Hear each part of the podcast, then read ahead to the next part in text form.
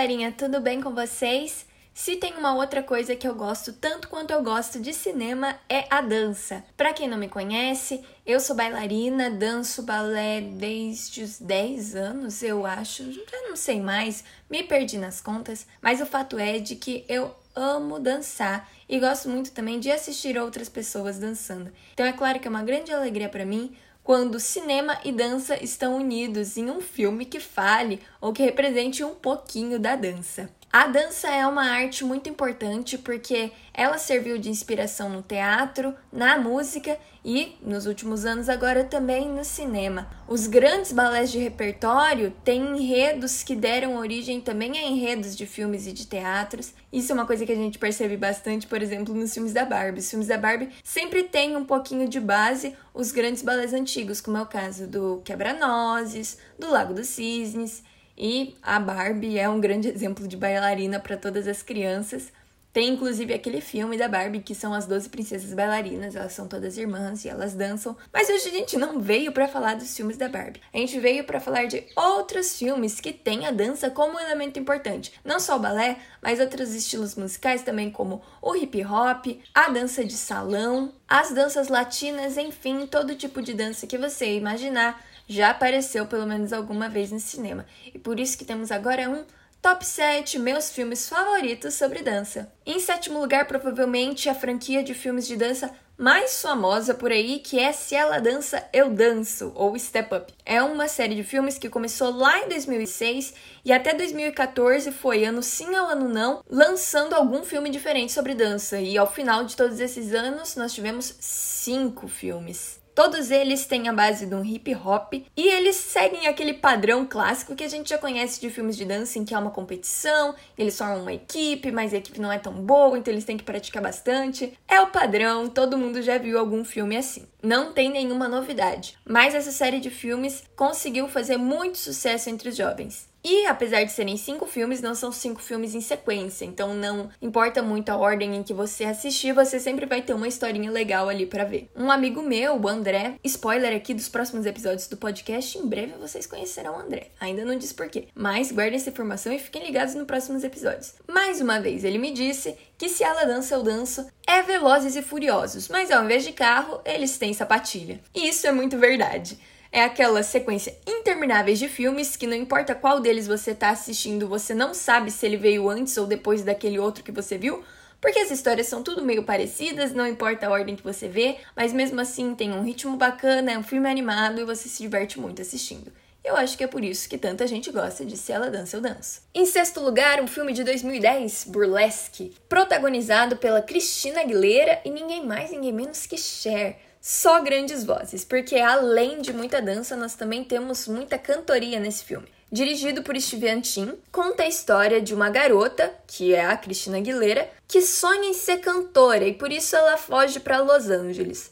Lá em Los Angeles, ela consegue um emprego como garçonete em um bar bem burlesco, mas que está em decadência. Lá tem muitas apresentações de dança, de lip sync, mas as pessoas já não estão curtindo mais tanto ir pro bar. E ela se põe à prova com a sua chefe, que é a Cher, para mostrar que ela pode ser muito mais do que uma garçonete. A história pode também ser um pouco previsível, porém, o que surpreende realmente são os números musicais, os figurinos, todo o brilho e todo o glamour dessas garotas burlescas. Simplesmente impossível de não ficar com vontade de dançar junto com elas. E em quinto lugar, nós vamos para um filme de animação, filme com um nome bem autodescritivo, A Bailarina uma animação de 2016 e eu achei ela simplesmente tão fofa, gente, muito bonitinha essa animação. Conta a história de uma garota órfã que também sonha em ser bailarina e por isso ela e o melhor amigo vão para Paris para que ela consiga entrar em uma escola de balé. Acontece que ela não tem essa formação clássica, ela é meio estabanada, ela ama dançar, tem jeito para isso,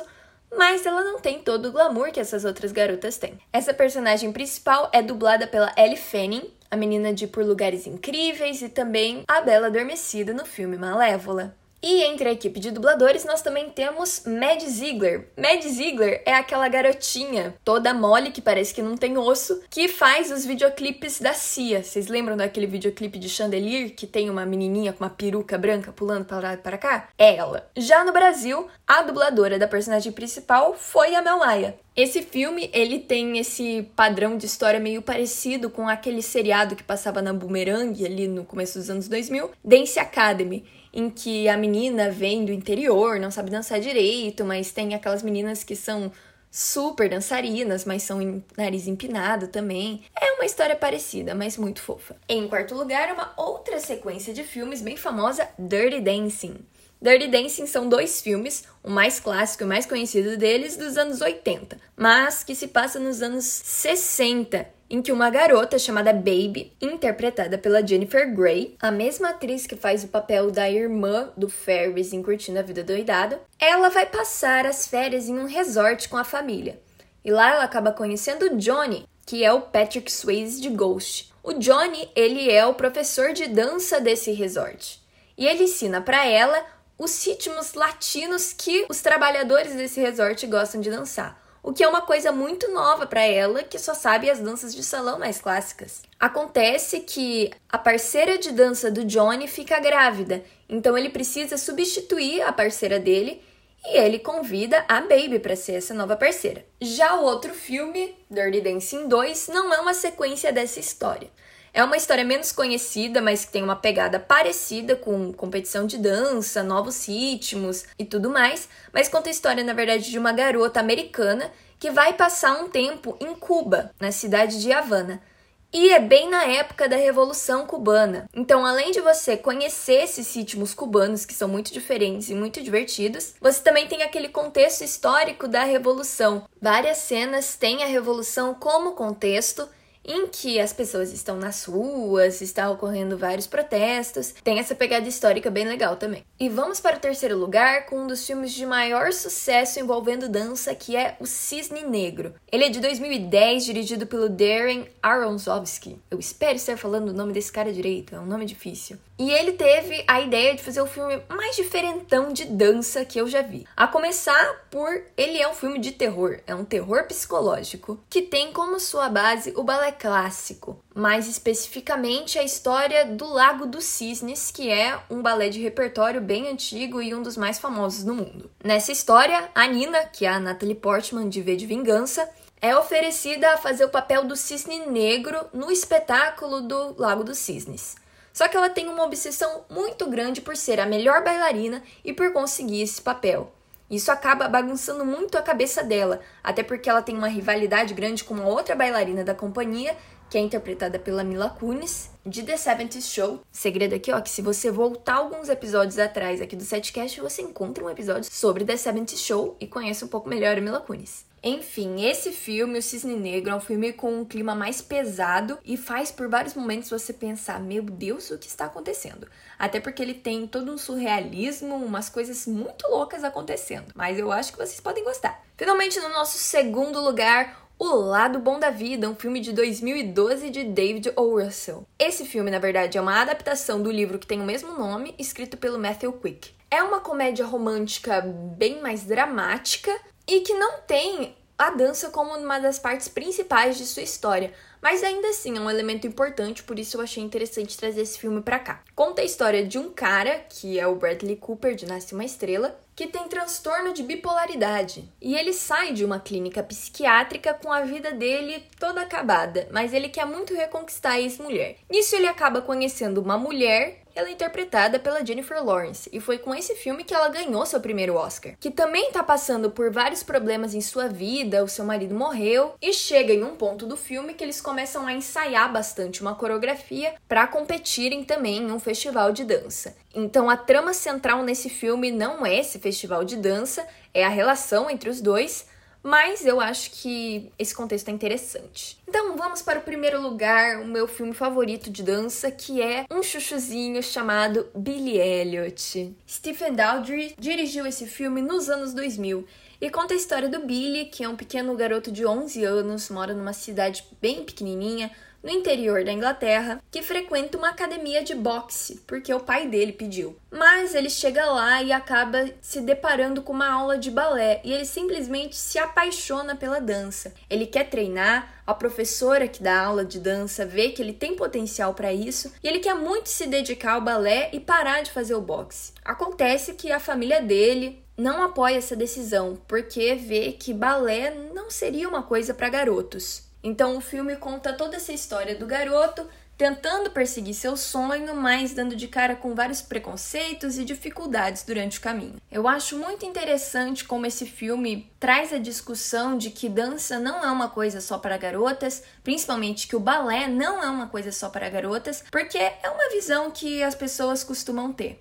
E isso é uma coisa muito triste, porque desencoraja muitos meninos a entrarem em aulas de balé, a se dedicarem a uma vida de dança. Que pouca gente sabe é que o Brasil é um país mundialmente conhecido como um país de bailarinos homens, porque os bailarinos homens do Brasil são muito dedicados, são muito expressivos e dançam muito bem. Então, o Brasil ele é realmente conhecido como um país de exportação desses talentos. É uma coisa tão legal pensar nisso, mas as pessoas não valorizam, porque realmente acham que a dança é só para as meninas eu, como bailarina, já me deparei inúmeras vezes de estar numa sala de balé com 40, 50 bailarinas e entre elas só um garoto. Só um garoto fazendo aula no meio de todas aquelas meninas. E eu fico pensando então, quantos garotos não estão lá fora que queriam estar lá dentro, mas por algum tipo de preconceito, por às vezes até um preconceito próprio, não vão porque falam: "Ah, mas isso pode fazer de mim menos homem". Uma coisa que eu escuto muito é a pergunta: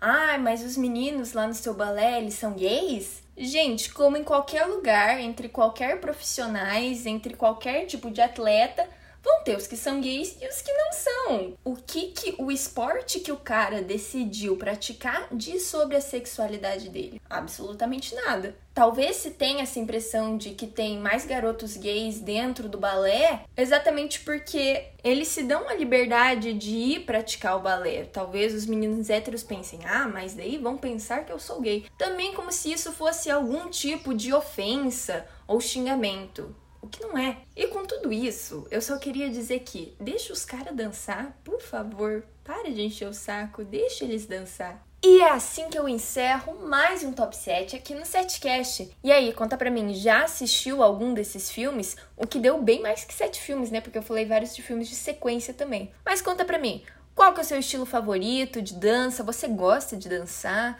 Qual desses filmes você mais gostou? Deixa aqui nos comentários que eu vou estar tá lendo tudo, viu? Então, um beijo e uma pirueta para cada um. Até mais!